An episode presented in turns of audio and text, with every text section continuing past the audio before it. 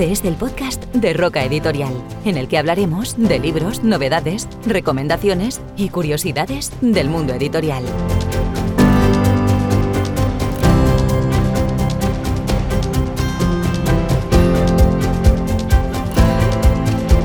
Hola a todos y bienvenidos a un nuevo capítulo del podcast de libros de Roca Editorial. Y vaya capítulo, ¿eh? Tenemos las novedades del verano, las de junio y las de julio, encabezadas por la novela de Elia Barceló, Disfraces Terribles, con quien charlaremos en un rato. Va a ser un capítulo cargado de nombres propios porque también descubriremos la vida de Elena Pavilova a través de La mujer que sabe guardar secretos, el thriller en primera persona que inspira la serie The Americans. Otro nombre propio de hoy será el de Amparo Muñoz, primera Miss Mundo en renunciar al título. Nos presentará su historia Miguel Fernández, autor de La vida rota. Con Ana Sulepón, de la agencia Pontas, os contaremos el trabajo de las agencias literarias y por qué son tan importantes en la cadena del libro. También escucharemos el audiolibro De Voz de Cristina Adalcher, una distopía feminista que os encantará si estáis enganchados a la nueva temporada del Cuento de la Criada. Y cerraremos capítulo con Elena Neira y sus recomendaciones para el verano. ¡Empezamos!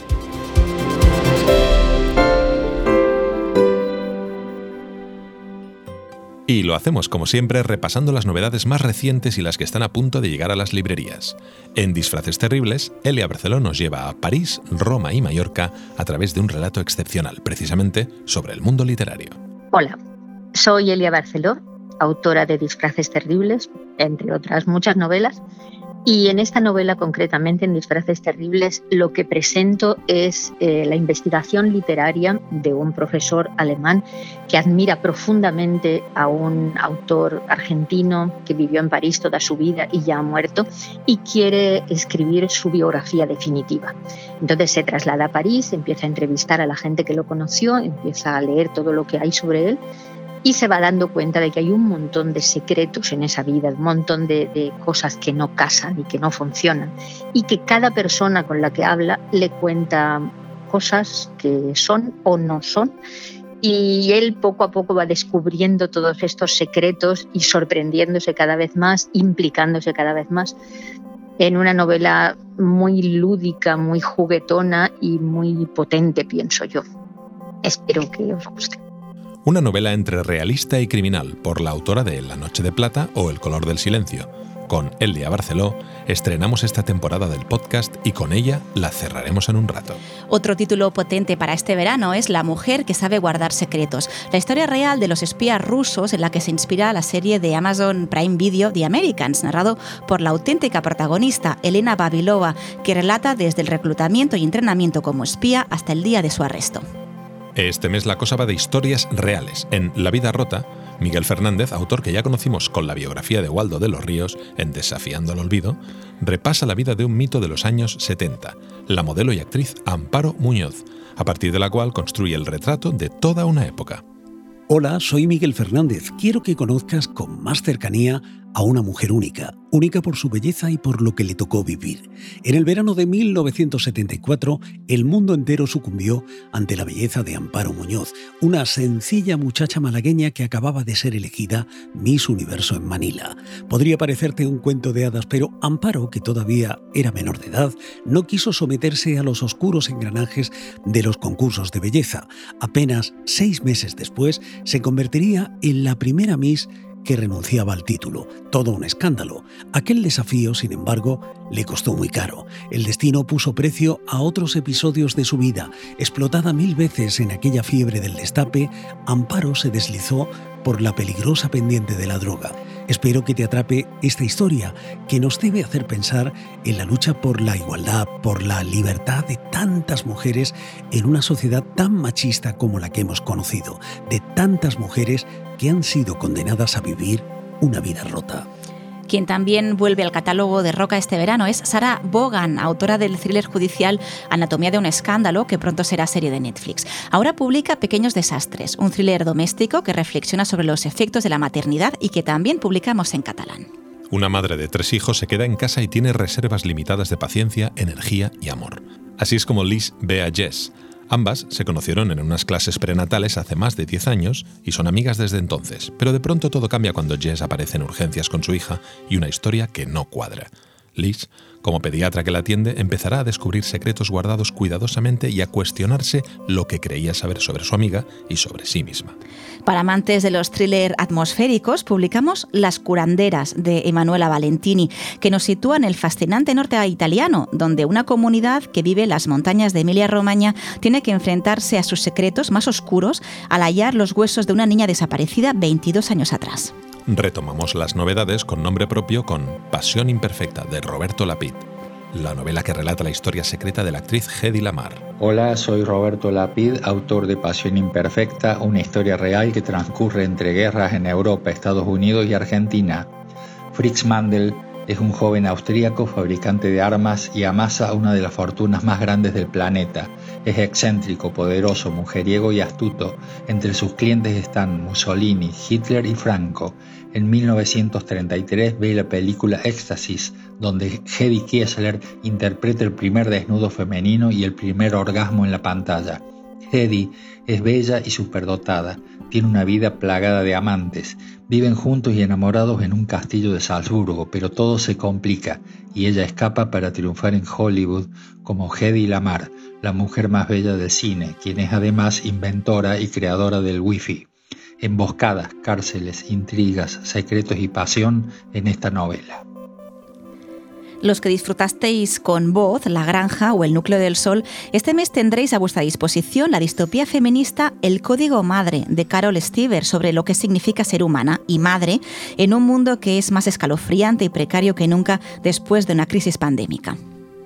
Además, este mes volvemos a entrar en la pedrera con una anfitriona excepcional, Ana Viladomiu, una de las pocas inquilinas del edificio de Gaudí, nos abrió las puertas con la última vecina y ahora nos trae en buena compañía en el marco de una Barcelona confinada. Hola, soy Ana Viladomío, autora de En buena compañía, una novela que se puede leer de forma independiente o como continuación de, lo, de la última vecina, novela que se publicó también en Roca hace dos años. He creado un personaje que se llama Martina, que vive en Barcelona, en La Pedrera, y que, bueno, La Pedrera es un lugar que yo conozco muy bien porque hace 33 años que vivo aquí.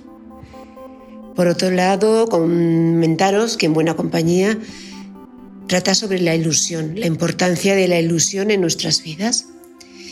Y para terminar, eh, deciros, bueno, deciros las ganas que tengo de compartir mi trabajo, parte del cual se desarrolló en la época del confinamiento. Y, y espero que os guste y la disfrutéis. Un abrazo. Quien también regresa a Roca este mes es el ganador del Pulitzer, Ronan Farrow.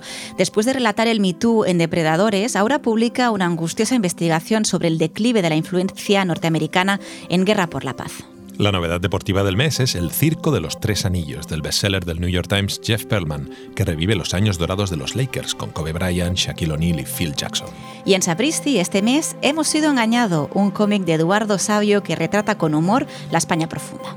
Hola, soy Eduardo y venía a hablaros del libro que publicó con Sapristi en junio, Hemos sido engañados. Pues a ver, el libro surge a raíz de, mi vuelta a Badajoz, yo soy de allí, llevaba mucho tiempo fuera, vuelvo y bueno, cuando, cuando regreso me doy cuenta de que muchas cosas que antes tenía como interiorizadas o normalizadas, pues de repente me llaman bastante la atención. Bueno, tengo acceso a ciertos espacios y creo que merece la pena pues, retratar algunas cosas de lo que estoy viendo por allí.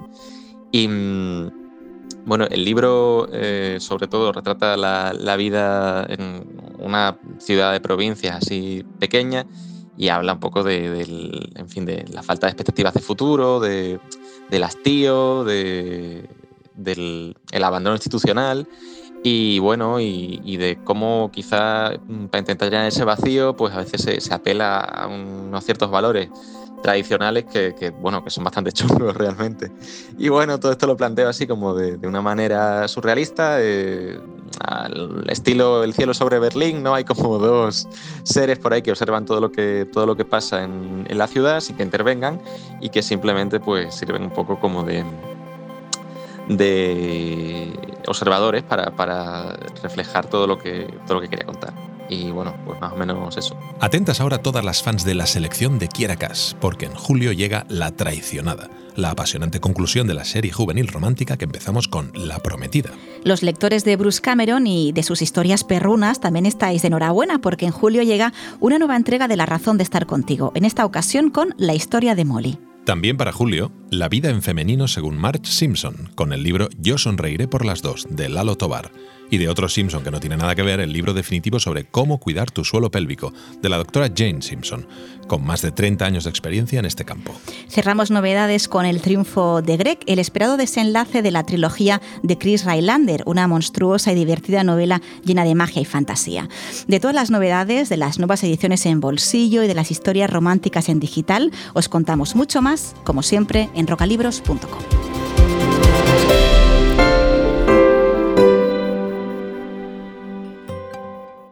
Conocemos muchas historias de espionaje que han transcurrido a lo largo de los últimos 100 años, y muy especialmente desde el inicio de la Guerra Fría, pero ninguna tan increíble e insólita como la que cuenta Elena Babilova en La mujer que sabe guardar secretos, una novela en la que cuenta sus propias experiencias como agente del KGB soviético y del SVR ruso, a través de una protagonista de ficción. La mujer que sabe guardar secretos es una trepidante novela de espías, pero a la vez es también una novela sobre la evolución del mundo tal como lo hemos conocido desde finales del siglo XX hasta principios del XXI, desde la época de Brezhnev hasta Putin. La historia se extiende desde los primeros días del reclutamiento y entrenamiento de la protagonista como espía hasta el fatídico día de su arresto. La mujer que sabe guardar secretos es la verdadera historia de los espías rusos en la que se inspira The Americans, la serie de culto de Amazon Prime Video. Para contaros un poco más y para descubriros cómo se contrata y publica un libro como este, Blanca Rosa Roca, directora de Roca Editorial, nos ha grabado este mensaje.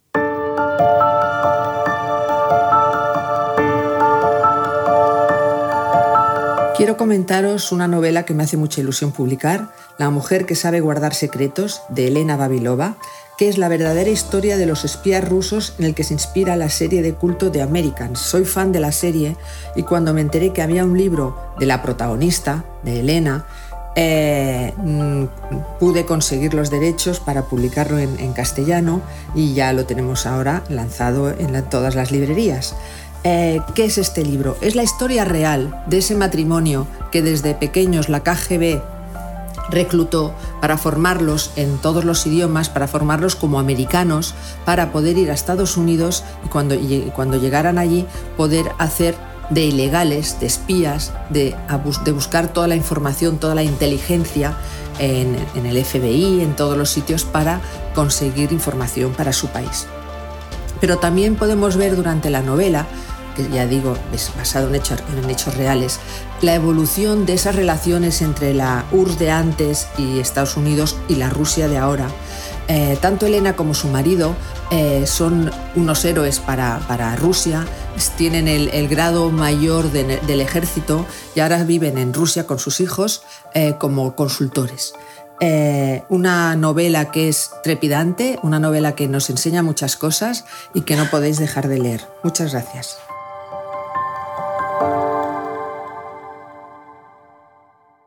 Hace nueve meses estrenamos el podcast de libros de Roca Editorial con Elia Barceló. Acababa de publicar La Noche de Plata y fue la primera invitada en este espacio de entrevistas que hemos mantenido desde entonces. Con este capítulo cerramos temporada y es casi poético hacerlo de nuevo con Elia Barceló. Elia, bienvenida al podcast. Hola, qué alegría. Me acabo de dar cuenta de lo de los nueve meses. Me he quedado muy sorprendida. Y además. Habríamos podido tener un niño incluso. Efectivamente. Además, eh, Elia, yo digo que es bonito y empezar y terminar contigo. No sé qué dirían de esto Amelia y Raúl, los protagonistas de Disfraces Terribles, tan amantes como son de los juegos de palabras, de los anagramas, de los palíndromos, mm. pero creo que probablemente también les gustaría, ¿no? Yo creo que sí, también lo entenderían así como un capicúa. de verdad que se empieza y se acaba con lo mismo y se le da vuelta. Es una cosa muy bonita. Es bonito, es bonito, tan bonito como esta novela Disfraces Terribles que llega a las librerías con Roca Editorial este mes de junio. Para los que la hemos leído es sencillamente exquisita y para meter en el ambiente de todo, de todo lo mucho que suma una novela como esta, me gustaría pedirte si te apetece leernos el primer párrafo de la novela. Con muchísimo gusto. Esta noche en un sueño.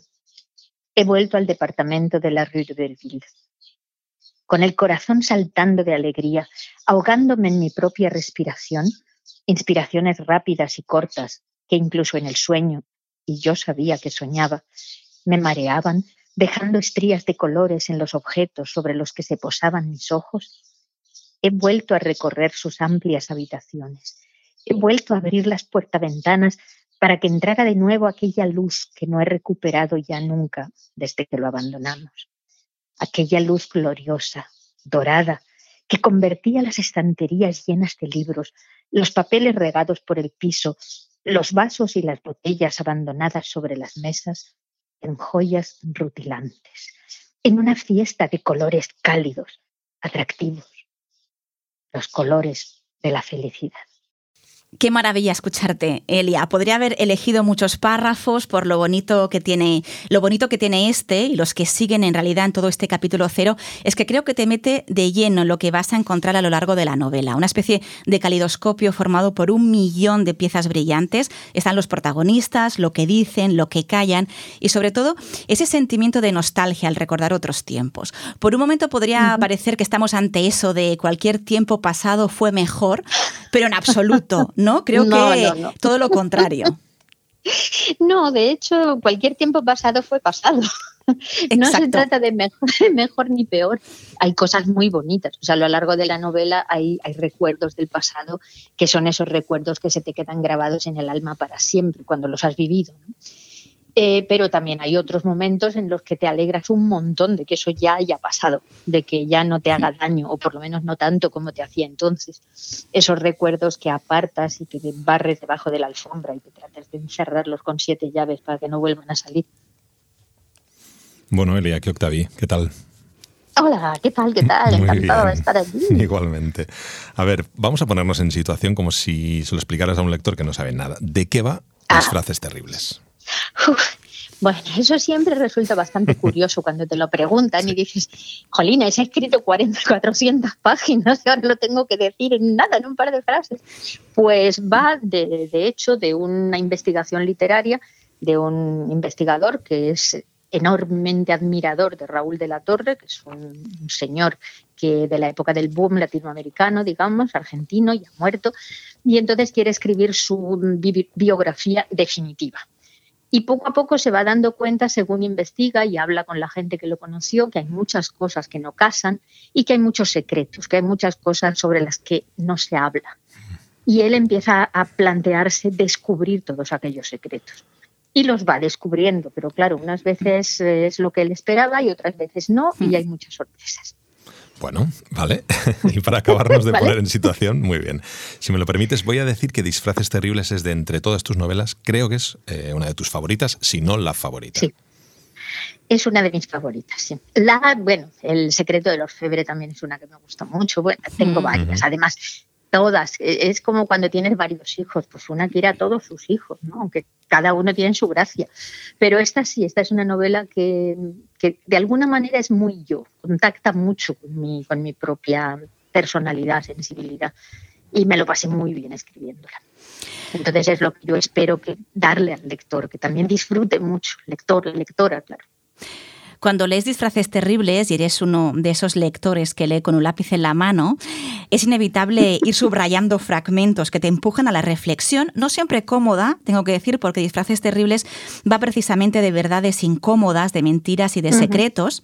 Dices en un momento dado, o mejor dicho, lo dice Amelia, dice, a veces la mentira es necesaria y los secretos son una carga que hay que arrastrar para no interpocer con su peso el camino de las personas que amamos. Elia, la mentira piadosa siempre es mejor tal vez que una verdad devastadora? Eh, hay verdades que solamente hacen daño. O sea, yo soy muy partidaria de la verdad y de hablar claro y de no mentirle a nadie, pero cuando esa mentira, em, o sea, cuando esa verdad lo único que va a hacer es destruir a la otra persona sin darle nada a cambio, pues no vale la pena. O sea, es como cuando tú te encuentras por la calle a una amiga que hace mucho que no ves y a nadie se le ocurriría decir, ay hija, qué vieja y qué fea te encuentro. a lo mejor es verdad. Alguno lo haría, alguno, alguno lo haría, ¿eh? Sí, pero entonces es que eres un mal bicho, narices, eso es, es, crueldad gratuita. Entonces, e, en esta novela hay cosas bastante peores que haberse puesto fea y vieja, eh, pero algunas de ellas, pues es mejor que no se sepan para no hacerle daño a esas personas que te aman y a las que tú amas. Pero tienes que aguantar esos secretos dentro de ti lo que te quede de vida. Y hay secretos que te, van, te van recomiendo por dentro. En Disfraces Terribles nos encontramos además con algo que hemos leído en otras novelas tuyas. Por ejemplo, en El Eco de la Piel también hay un personaje que trata de reconstruir la vida de otro. ¿Somos quien somos? ¿Somos quien creen que somos los demás? ¿Somos lo que dicen los demás de nosotros? Esto es algo que tratas bastante en tus novelas y que da para muchísima reflexión. Sí, es algo que no puedo evitar, es uno de esos temas que me dan vueltas y vueltas, porque yo soy una persona de palabras, lógicamente. Entonces, eh, llevo muchos años pensando que básicamente lo que uno es es una especie de amontonamiento de palabras es lo que tú te dices a ti misma que eres, lo que te gustaría ser pero no eres, eh, lo que has cambiado, lo que las personas de tu alrededor piensan de ti y cada una piensa una cosa diferente y dicen cosas diferentes. Por eso a veces cuando tú tratas de recuperar eh, la personalidad de alguien que ya no está, cada uno te dice una cosa hmm. y posiblemente todo sea verdad o, casi todo, a menos que haya gente que mienta a propósito por fastidiar. Pero, pero los, seres humanos somos cosas muy complejas y una de las bases es que somos eso, palabras, muchas palabras. Entonces, ¿es posible llegar a conocer realmente a alguien o es bueno dejarse para uno esos rinconcitos inaccesibles? Hombre, considerando que uno nunca llega a conocerse ni siquiera a sí mismo, o sea que es un proceso de toda la vida y aún así hay veces que estás ya muy avanzado en tu vida y te sigue sorprendiendo por qué has hecho eso, por qué has dicho eso. Eso significa que, no te conoces. Pues no veas cómo vas a conocer a alguien que está fuera de ti, cuyo pensamiento no, consigues penetrar. ¿no? Tú nunca sabes si la gente que te rodea está pensando en, en, lo que estamos hablando en este momento, o el pensamiento se le ha ido por otro lado, o si te está mintiendo, a lo mejor por tu bien o si te quiere engañar, no por tu bien. es que no lo sabes. Tienes que confiar y ya está, y poner buena cara y es, es, a lo más a que puedes aspirar, no hay nada más. Las personas somos complejas, prueba de ello, si nos ceñimos a los personajes de disfraces terribles, es el personaje de Raúl de la Torre. la novela es un gran escritor de la corriente latinoamericana, a la altura, por ejemplo, de Cortázar, ¿no? que también aparece por ahí. Todo el mundo literario que esconde la novela es otra de las cosas bonitas que tiene. Tengo que decir que a los lectores interesados por el mundo de los libros les encantará encontrar un montón de detalles de cómo funciona el sector editorial, algo que intentamos contar cada mes en este podcast. No sé si, si podríamos decir que a la vez Disfraces Terribles es un poco una carta de amor a la literatura de Elia Barceló. Ay, sí, qué bonito. Me, me, gusta mucho eso que has dicho. Sí, de hecho, es lo que yo intento con todas mis novelas, pero algunas son más claramente dirigidas a lo literario y al, hmm. mundo de la palabra. Y entonces sí, esta es una, carta de amor, es una declaración de amor a la literatura y a la, a la capacidad que tenemos los seres humanos de crear mundos con palabras. Eso es una cosa que me parece de lo más que ha conseguido la humanidad jamás porque chica, otras cosas, no sé, también podríamos seguir comiendo la carne cruda, no sería hmm. tan grave, pero, pero lo de escribir es algo que, jolín, gracias a eso tú puedes tener un diálogo con los muertos hoy en día y saber que hay gente hace 3.000 años que ya sentía lo que tú estás sintiendo hmm. ahora, eso es, a mí me encanta, me encanta es mi pasión. Y tengo que decir que, escuchándote se me acaba de poner la carne de gallina, ¿no? Este papel trascendente de la literatura y que encaja también en toda la novela, que por eso digo que es, que es especial, no solo por la historia, sino por todo este pozo literario que también contiene. Sí, sí, yo, yo disfruté mucho de, eso, de, hablar de lo que más me gusta, de lo que más me importa. Y aparte de eso, claro, luego hay secretos potentes, hay incluso una muerte muy poco explicada, hay cambios de actitud que tampoco entiendes por qué llegan y luego poco a poco lo voy resolviendo todo porque es una novela muy lúdica, una novela que está concebida también como un juego, como un juego literario en el que se se juega, como decías tú antes, como un caleidoscopio que tienes unas cuantas piezas y según las muevas de un lado o de otro, eh, la flor que forman, el dibujo que forman es diferente. No nos olvidemos de Amelia. De nuevo, esa reivindicación tan tuya de las mujeres a partir de, cierta edad. En este caso, y a pesar de todo, es difícil no enamorarse de ella. Creemos que mucho más que de Raúl, que para los personajes es irresistible, pero no sabemos si lo es tanto para el, para el lector. No, Amelia estaba muy enamorada de Raúl, casi todo el mundo estaba muy enamorado de Raúl. Pero, pero Amelia para mí es el centro de todo, es hmm. la, fuente de toda luz, como dice Raúl sobre ella. Hmm. Y una cosa que, que, hace poco que lo estaba pensando precisamente al hilo de lo que vosotros me estáis diciendo, es que yo esta novela la escribí hace, bueno, salió hace creo que 17 años hmm. por primera vez, yo la escribí pues hace 19 o algo así, y sin embargo mi protagonista ya tenía 64 años. O sea que yo esto de, poner protagonistas mujeres de cierta edad no es una moda ni algo que haya descubierto ahora, sino que siempre me han interesado las mujeres mayores porque pienso que justo cuando ya tienes una cierta edad es cuando tienes un montón de cosas detrás en tu pasado, experiencias, recuerdos. Tienes esa mm, sabiduría que da la edad, aunque no siempre, a veces también meter la pata, claro, pero, pero a mí me gusta ese tipo de protagonista una protagonista de una mujer fuerte, de cierta edad, de nuevo otra vez una estructura compleja, una mezcla de un montón de géneros. Es difícil, ya lo sabemos, etiquetar las novelas de Lea Barceló por mucho que nos empeñemos en ello. Además, como decía, y también comentabas hace tu momento, ¿no? Tiene una estructura que tal vez más que compleja, yo diría que es completa, ¿no? Con el relato del presente, con fogonazos del pasado, con recuerdos, con cartas, con dedicatorias de otras épocas. Es por eso que el fragmento del principio, el que te he pedido que nos mm, leyeras, con ese sueño ¿no? que recuerda la nostalgia de la mañana siguiente a una gran fiesta, ¿no? cuando solo quedan los restos y los recuerdos, me parece que es una introducción perfecta para la historia. Hay muchos más temas en la novela, hay muchos secretos para descubrir, pero creo que lo bonito de Disfraces Terribles es sorprenderse, descubrirlos sobre el camino. Sí que es verdad que para que, lo, para que conste, para el lector, tengo que decir que si juntamos libros con París y con Elia Barceló, creo que nada puede salir mal. Así que muchas gracias, Elia, por atendernos y por escribir esta novela. gracias, Octavio. Gracias, Elia. Lo he pasado muy bien hablando con vosotros y espero que, esta novela llegue a muchas lectoras y lectores, porque de verdad, sin, falsas modestias, creo sinceramente que es una novela con la que lo van a basar muy bien. Sin duda. Es una novela que, que, durante unos cuantos días te lleva de verdad a París, a Roma, a otras vidas, a otros mundos y te puede hacer muy feliz. Ahí no sé qué decirte, Elia, no sé si días, porque cuando la empiezas, la rematas. bueno, es que, hombre, para un día es mucha lectura, ¿eh? pero me encanta que se lea rápido porque quiere decir que se lee bien. Y tanto, y tanto. Gracias, Elia. Un abrazo. Hasta la próxima. Muchas gracias a vosotros. Hasta la próxima. Adiós. Estás escuchando el podcast de Roca Editorial. A los más jóvenes puede que no os diga mucho el nombre de Amparo Muñoz, pero a los que no lo sois tanto, seguro que sí os suena. A unos y a otros, vamos a refrescaros un poco la memoria. Amparo Muñoz fue elegida Miss Universo en 1974, pero poco después renunció al título. Se convirtió entonces en uno de los iconos de la transición, pero las drogas la llevaron a la ruina y la alejaron de cualquier carrera profesional.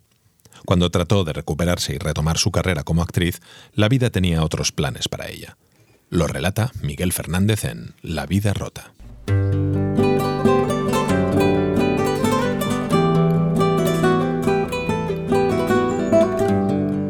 Érase una vez que se era una muchacha que se presentó a un concurso de belleza para conseguir ser actriz. Lo que en principio parecía un juego se fue enredando y aquella muchacha, todavía menor de edad, fue saltando de un certamen a otro, de Miss Costa del Sol a Miss España y de ahí a Miss Universo.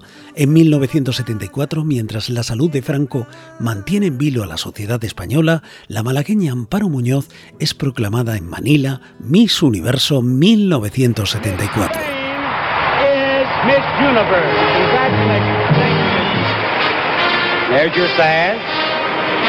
Amparo Muñoz El cuento de hadas acaba ahí un turbio engranaje atrapó a Amparo que se convertiría en la primera Miss en renunciar al título. ¿A qué la obligaba el contrato que la ligaba a una corporación de la que llegó a ser presidente Donald Trump? era una cosa, un contraste tan enorme, tan grande que yo no lo podía resistir.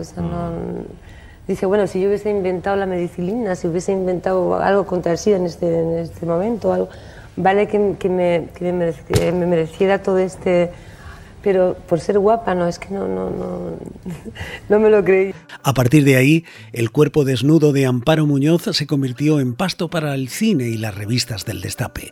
En los 80 se deslizó por la pendiente de la droga. A principios de los 90, justo cuando se acercaba a la edad en la que las actrices dejan de ser atractivas para la industria del cine, la falsa noticia de que padecía SIDA la alejó de la profesión. Yo creo que, que nos hemos matado mutuamente.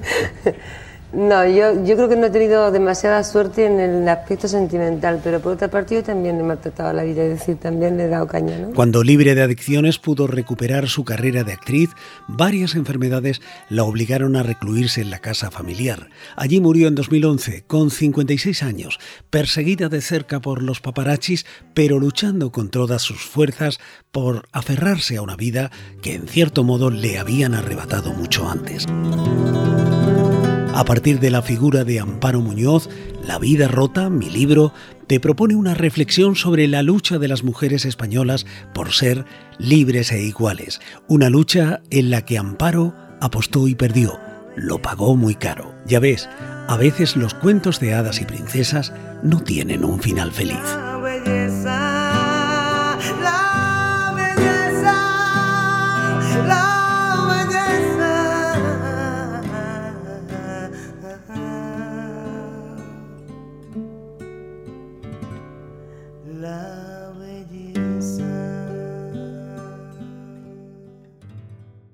Hace un momento hablábamos con Elia Barceló del mundo editorial y de cómo Disfraces Terribles está lleno de detalles sobre la escritura y la publicación de los libros. En la novela de Barceló, el escritor Raúl de la Torre es amigo de su editor, así que tiene vía directa para presentarle sus relatos. Pero hay un elemento importante de la cadena del libro que se ocupa precisamente de ese enlace entre autores y editores. Son los agentes literarios, y su misión, de algún modo, es hacer de vínculo entre el autor que busca editorial para publicar su libro y las editoriales que buscamos buenas historias para publicar. Ana Sulepón es una de estas agentes literarias con las que trabajamos en Rock Editorial. Entre otras, es la agente de Albert Bertrand Bass, autor de La memoria eres tú, de la que hemos hablado ya en numerosas ocasiones en el podcast. Hola Ana, bienvenida. Hola, ¿qué tal? Ana, a través de las redes, del mail, incluso a veces también nos llaman por teléfono a la editorial, nos preguntan mucho sobre cómo funciona el mundo de los libros, cómo pueden hacernos llegar manuscritos para publicar. Y cuando hablamos de las agencias literarias, a la mayoría tengo que decir que le suena a marciano. Entonces, cuéntanos, Ana, ¿qué hace un agente literario? Una agencia literaria lo que hace es básicamente gestionar derechos de autor o de autora. Y nosotras estamos desde el inicio desde el inicio, cuando alguien tiene un texto entre manos o lo acaba de terminar, y ayudamos pues a que acabe de quedar redondo, a dar pistas para solucionar un final, para mejorar una trama, lo que sea. Y luego, cuando lo vemos claro, somos quienes lo presentamos a las editoriales. Pensar que en muchos países como Estados Unidos no se aceptan manuscritos directamente de la calle, que se dicen, no se aceptan directamente de autores o de autoras, necesitan pasar por una agencia literaria. la figura de agente literaria sale, eh, surge en Estados Unidos justamente porque ahí alguien, un editor, decide que no era lógico tener que negociar con un autor que no entendía las cláusulas de un contrato o no tenía por qué entender cómo funcionaba. Y al principio eran abogados reconvertidos en agentes y después ya nos especializamos. Pues eso, estamos desde el inicio, buscar una editorial, facilitar el contrato, apoyar toda la promoción desde la agencia y luego continuar pues vendiendo derechos de traducción a todas las lenguas posibles y también derechos de adaptación audiovisual cuando se puede. Ana, cuando te llega un manuscrito y lo tienes en la mano, ¿qué te dice si vale la pena publicarlo o no? ¿O si funcionará mejor en una editorial o en otra? Normalmente, ya con, los años, piensa que nosotros llevamos 29 años en esto, las dos primeras páginas son cruciales. Si te enganchas, y más ahora que lo leemos, lo leemos todo en pantalla, y a veces en, en pantallas pequeñitas, si te enganchas en esas dos primeras páginas, ahí hay algo. Entonces está claro que hay mucho, mucho olfato en el trabajo de un agente literario. Prueba de ello es em, probablemente, no sé, la memoria Eres tú de Albert Bertrand Bass, que además tenemos que decirlo, Ana está de enhorabuena porque se va a publicar en Francia. Sí, se va a publicar en Francia y también se va a convertir en una serie de televisión en principio, si no cambian el formato, nos hacía muchísima ilusión. Y fue un manuscrito que nos llegó recomendado por una amiga común del autor y, nuestro. Y, fue, pues eso, empezar a leer y no poder soltarlo, que es lo que le había pasado a esta persona. cuando algo, algo no lo puedes soltar, es que, es que bueno, es que hay que, hay que echarle un ojo. Es un buen ejemplo, ¿eh? la memoria eres tú de lo que contabas, de que cuando detrás la primera página ya quieres saber más, es que vale la pena y eso claramente lo hemos contado ya en el podcast pasa con la memoria eres tú. Decíamos que lo van a publicar en Francia y quería preguntarte, porque ese también es parte del trabajo de un agente, ¿no? Tratar de vender los derechos a otros países y a otros formatos. Pues nuestra primera misión es encontrarle una editorial en la lengua original a ese texto y enseguida nos ponemos a buscar editoriales en distintas lenguas para que compren los derechos de traducción y lo publiquen pues, en el máximo número de lenguas y países posible. Ana Sulepón de Pontas Agency, gracias por contarnos en el podcast de libros de Roca Editorial cómo funcionan las agencias literarias. Y un abrazo. Gracias a vosotros.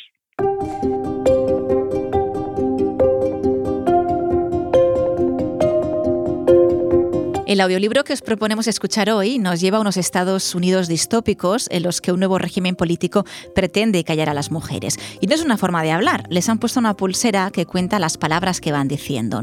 Tienen 100 todos los días y si se pasan, la pulsera les suelta descargas eléctricas. Voz de Cristina Dalcher es una distopía feminista que, como decíamos al empezar, os encantará a todos aquellos enganchados a la nueva temporada del cuento de la criada. Solo como dato, en este párrafo he usado exactamente 100 palabras. Si fuera una mujer en el universo de voz, ahora cientos de voltios me estarían friendo la mano. Me he convertido en una mujer de pocas palabras. Esta noche en la cena, antes de que yo pronuncie las últimas palabras del día, Patrick toca el dispositivo plateado que llevo en torno a la muñeca izquierda.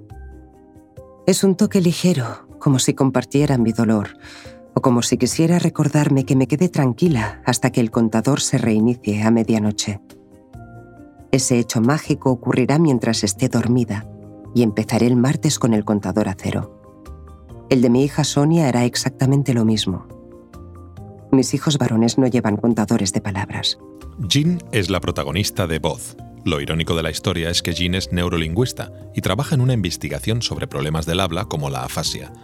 Trata de dar voz a los que les cuesta encontrarla y de repente ella y todas las mujeres terminan por no poder hablar pero el control del nuevo régimen va mucho más allá. El ojo negro de una cámara me mira desde la puerta del autobús. Ahora las cámaras están por todas partes, en los supermercados y en los colegios, en los salones de belleza y en los restaurantes, esperando captar algún gesto que se pueda interpretar como lenguaje de signos, aún la más rudimentaria forma de comunicación no verbal. Porque después de todo, la mierda que nos ha caído encima no tiene nada que ver con hablar. En el universo de voz, las mujeres no pueden escribir. Los libros les han sido prohibidos. Sus cuentas bancarias han sido transferidas al hombre de la familia y se han suprimido todos los empleos para las mujeres, o casi todos, porque Jean va a conservar el suyo. Cuando el hermano del presidente sufre un extraño ataque, Jean recibirá el encargo de seguir investigando la afasia, porque los resultados de sus estudios podrían ayudar al presidente. Sin embargo, Jean no tardará en descubrir que la están utilizando para un plan que no pretende curar la afasia, sino inducirla. El objetivo final, quitar por completo la voz a las mujeres. Tú no tienes nada que decir, mamá. Es decisión de papá. Quizá fue así como ocurrió en Alemania con los nazis, en Bosnia con los serbios, en Ruanda con los hutus. A menudo me he preguntado eso. ¿Cómo es posible que los niños se convirtieran en monstruos? ¿Cómo aprendieron que matar estaba bien y que la opresión era justa?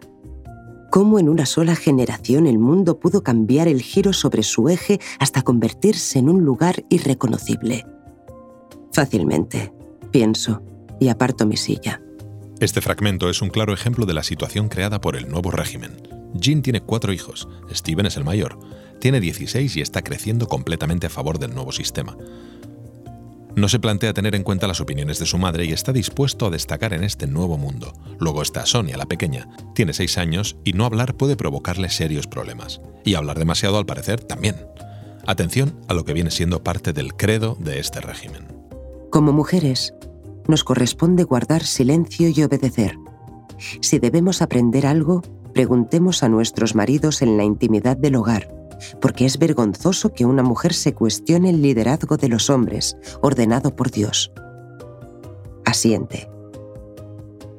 Cuando obedecemos al liderazgo masculino con humildad y sumisión, reconocemos que la cabeza de todo hombre es Cristo y que la cabeza de cada mujer es el hombre. Asiente.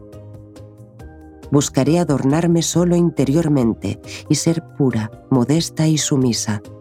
De ese modo glorificaré al hombre y por tanto glorificaré a Dios. Asiente. Os podéis imaginar que Jean va a hacer todo lo posible para recuperar la voz de las mujeres, por ella y por todas las niñas como su hija, que serán las mujeres del futuro. El régimen no se lo pondrá nada fácil, así que el relato es trepidante y espeluznante. Un planazo para las lecturas de verano. El audiolibro de voz está disponible en las principales plataformas de audiolibros. Lo encontrarás en Audible, Storytel o Kobo con la narración de Esther Solans.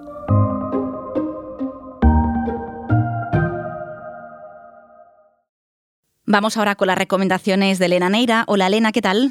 ¿Qué tal? ¿Cómo estáis? Eh, ¿Nos traes cosas para el verano? Os traigo cosas para el verano, para el buen tiempo, para estas vacaciones que empezamos a tener en el horizonte. ¿Qué mejor plan para engancharse a una buena lectura? Eh, bueno, más que una buena lectura, a buenas lecturas, porque lo que os traigo hoy es una serie de libros. Esta serie se llama La Selección y si todavía no la conocéis, no sabéis lo que os estáis perdiendo. Imaginaros una suerte de Bridgerton con los Juegos del Hambre a ver, igual debería desarrollarlo un poco porque lo mismo vais a pensar que estoy un poco loca. Lo ganó, pero sí que nos vamos a meter en la situación con un poco de música palaciega. Un divertimiento de Mozart, por cierto.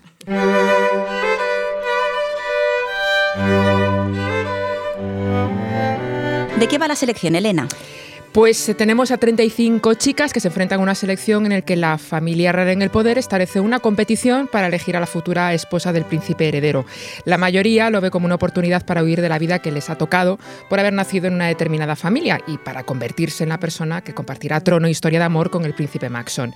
Pero para América, una de las participantes es una auténtica pesadilla porque supone renunciar a su verdadero amor, Aspen, y abandonar a una familia por una vida que, aunque tenga muchos lujos, no es a lo que ella aspira amor hasta entonces. Vamos a, no vamos a hacer spoilers de momento porque queremos que se lean esta fabulosa serie de libros escritos por Kiera Kass que se compone de cinco títulos, La selección, La élite, La elegida, La heredera y La corona y tiene mm, varios spin-offs, El príncipe y el guardián y La reina y La favorita. Además de haber vendido millones de ejemplares en todo el mundo y de tener unas portadas absolutamente espectaculares, os voy a dar una razón más para empezar a leerlos ya. No digas más, ¿hay serie? Pues claro que hay serie, hay serie de Netflix. De momento tenemos muy poquitos detalles de estos proyectos que ya llevamos varios meses hmm. intentando eh, conocer más detalles. Sabemos que tienen los derechos, que están empezando a hacer el cast de algunos de los actores y actrices y poquito más. Pero bueno, os informaremos puntualmente en este podcast de Roca Editorial. Eh, la espera va a ser muy larga, pero los libros de la selección os harán muy buena compañía. Y por cierto que aprovecho para recordaros que en julio hay una novedad de Kiera Kass, la misma autora de la serie La Selección, La Traicionada, que es la secuela de La Prometida, una nueva serie de la misma autora. Planazo para este verano, para las lecturas al sol. Gracias, Elena. amor y diamantes y mucho verano.